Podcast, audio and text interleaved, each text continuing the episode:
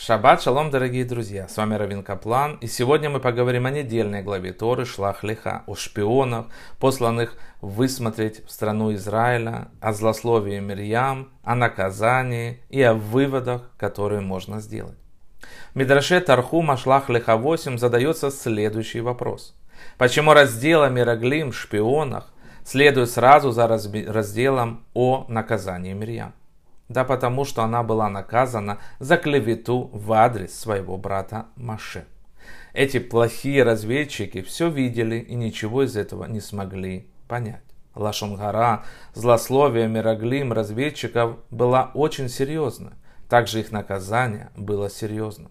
Они должны были пробыть в пустыне и не войти в страну Израиль. Все люди в возрасте от 20 до 60 лет были обречены умереть в пустыне и никогда не увидеть страну Израиль.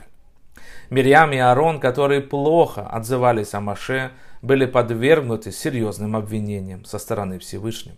Почему вы не боялись говорить о моем слуге Маше?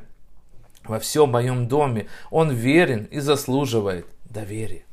Всевышний осудил Мирьям и Аарона за ошибочное суждение и за Моисея за то, что они не смогли ценить его в достаточной степени. Если бы Мирьям и Аарон правильно оценили его, они бы не подумали о нем плохо.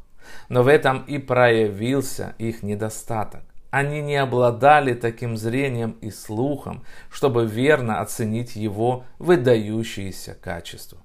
Эту же неспособность проявили разведчики. Они не смогли проникнуться великими качествами Эрец Израиль, страны Израиля, и поверили, что Израиль был землей, пожирающей свой народ. Плохие шпионы видели только отрицательные стороны. Эрец Израиль, и несмотря на пример Мирьям, не смогли сделать правильные выводы. Они смотрели на вещи поверхностно. Из этого мы можем понять, что не следует судить только по внешнему виду, по обертке.